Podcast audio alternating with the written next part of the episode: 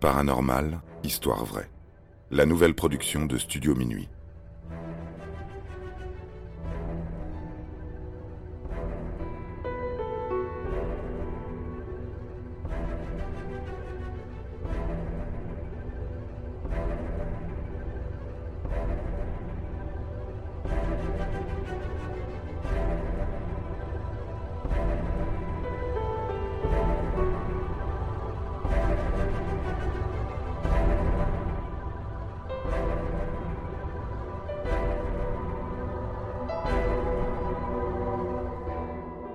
La mystérieuse forêt de Brocéliande.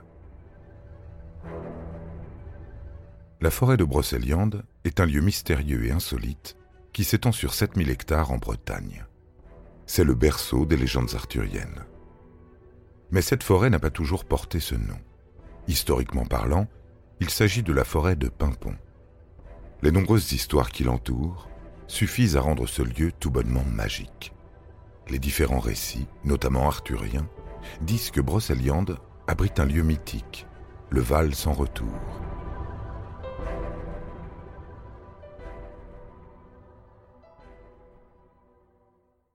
Pour ceux qui n'ont pas eu la chance de la visiter, il faut vous imaginer un espace entouré de collines et de forêts denses, un peu isolé du reste de la civilisation.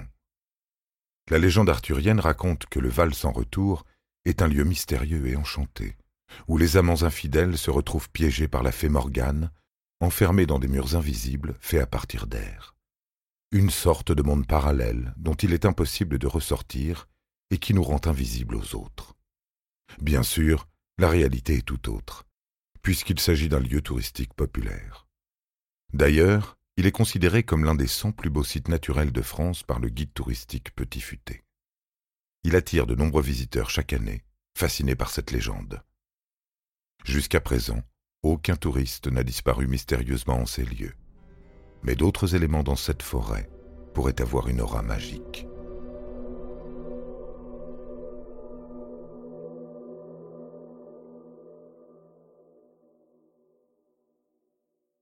D'abord, il y a ce que l'on appelle l'arbre d'or, un chêne immense capable de guérir les maladies et de réaliser les vœux de ceux qui touchent son tronc.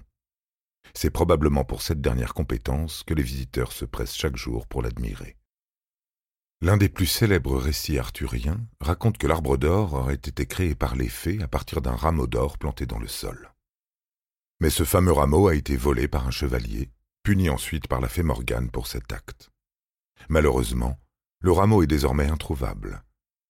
C'est ce qui explique certainement son apparence désormais commune. L'arbre d'or n'est plus qu'un vieux chêne dont l'âge est estimé à environ 400 ans, et qui est donc plus jeune que les arbres voisins, certains ayant plus de 500 ans. Pourtant, cela n'empêche pas les visiteurs de toucher l'arbre et de lui demander de réaliser leurs vœux. Certains y laissent des offrandes, comme des pièces de monnaie ou des rubans.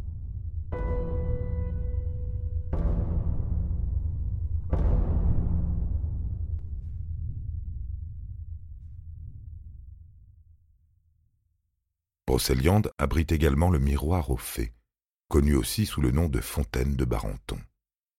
Selon la légende, cette fontaine est le lieu de rencontre entre Merlin et la fée de la forêt, Viviane.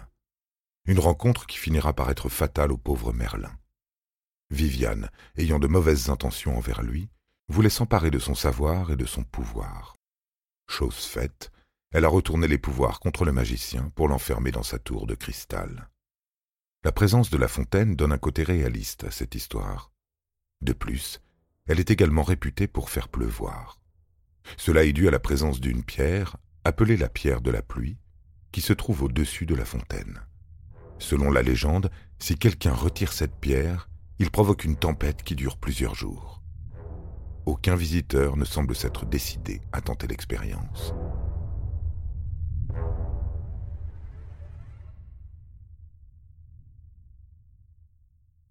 En réalité, il n'existe pas de pierre de pluie dans le sens où cela est décrit dans les légendes arthuriennes.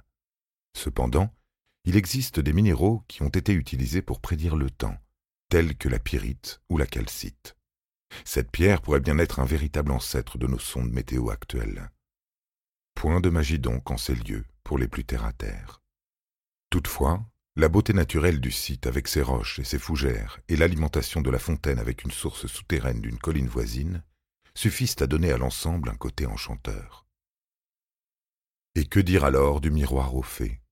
Il s'agit d'un petit étang de forme ovale situé dans une clairière de la forêt de Brocéliande.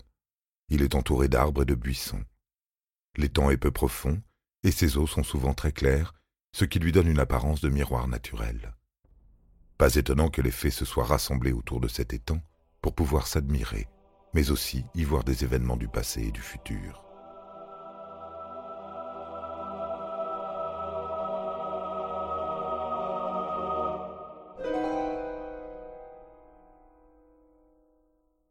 Malheureusement, de nos jours, il n'est plus possible d'en apercevoir, à moins peut-être d'être très discret. Le miroir aux fées étant relié par un sentier balisé, le silence de ces lieux est brisé par la venue de plusieurs milliers de visiteurs chaque année. L'Autier de Viviane, également dénommé Tombeau des Druides, est un coffre mégalithique sous tumulus et se situe également à Brocéliande. Dans un autre récit, c'est en ce lieu que Viviane a enfermé Merlin et non dans une tour de cristal. L'Autier est en réalité une grotte cachée au cœur de la forêt. Le lieu est considéré comme enchanteur, puisque la lumière du soleil filtre à travers les arbres pour former de jolies arabesques sur les murs de la grotte. L'endroit est généralement décrit comme étant très humide et couvert de mousse, avec des rochers et des pierres sculptées qui donnent un aspect mystique.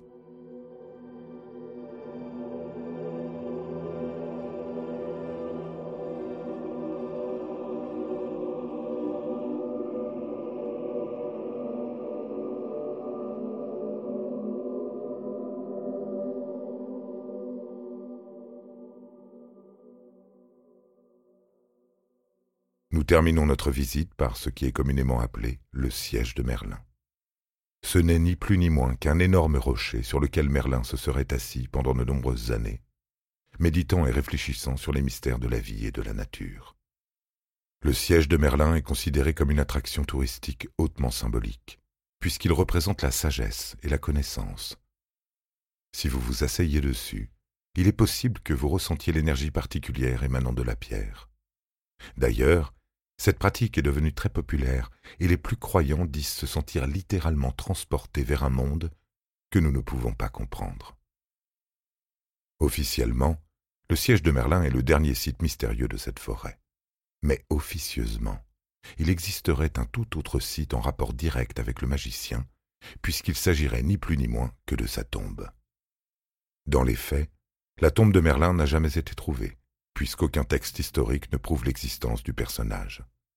Un certain nombre d'escrocs ont prétendu avoir découvert la tombe de Merlin dans la forêt de Brocéliande, et ont essayé de vendre des billets d'entrée pour que les gens puissent la visiter. Cependant, la tombe était en réalité fausse, construite pour arnaquer les visiteurs. Il y a aussi celui monté par un prétendu voyant canadien du nom de Douglas James Cottrell. Ce dernier prétendait pouvoir localiser la tombe. Il avait demandé à des anonymes de financer son projet, qui aura été finalement un échec. Aucun vestige archéologique n'a été découvert. Malgré cela, Cottrell a continué à affirmer que la tombe de Merlin était bien réelle et qu'elle avait été cachée pour la protéger. Avec l'arrivée d'Internet, de nombreux faux artefacts liés à la tombe de Merlin se sont retrouvés sur des sites de vente en ligne, comme des pierres prétendument extraites de la tombe ou des morceaux de métal qui auraient été utilisés pour la fabriquer.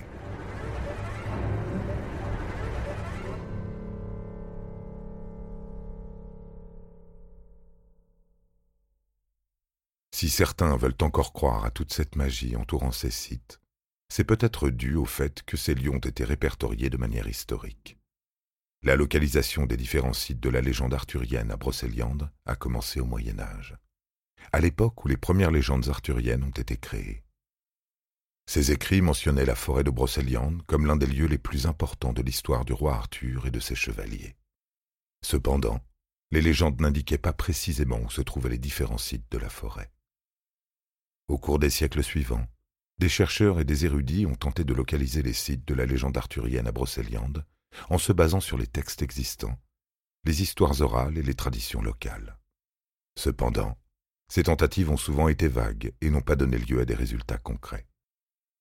Des experts en légendes arthuriennes et des historiens comme Auguste Briseux, Xavier de Langlais et Anatole Lebras ont exploré la forêt, collecté des informations auprès des habitants locaux et effectué des recherches documentaires approfondies pour tenter de localiser les différents sites de la légende arthurienne. C'est grâce à leur travail qu'il est possible de marcher de nos jours sur les traces d'Arthur et de ses chevaliers de la table ronde. Et qui sait, peut-être même que le Graal se cache en ces lieux.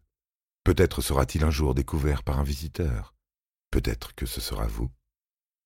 Magique ou pas, il est indéniable que la forêt de Brocéliande continue de fasciner et d'inspirer de nombreux auteurs et artistes.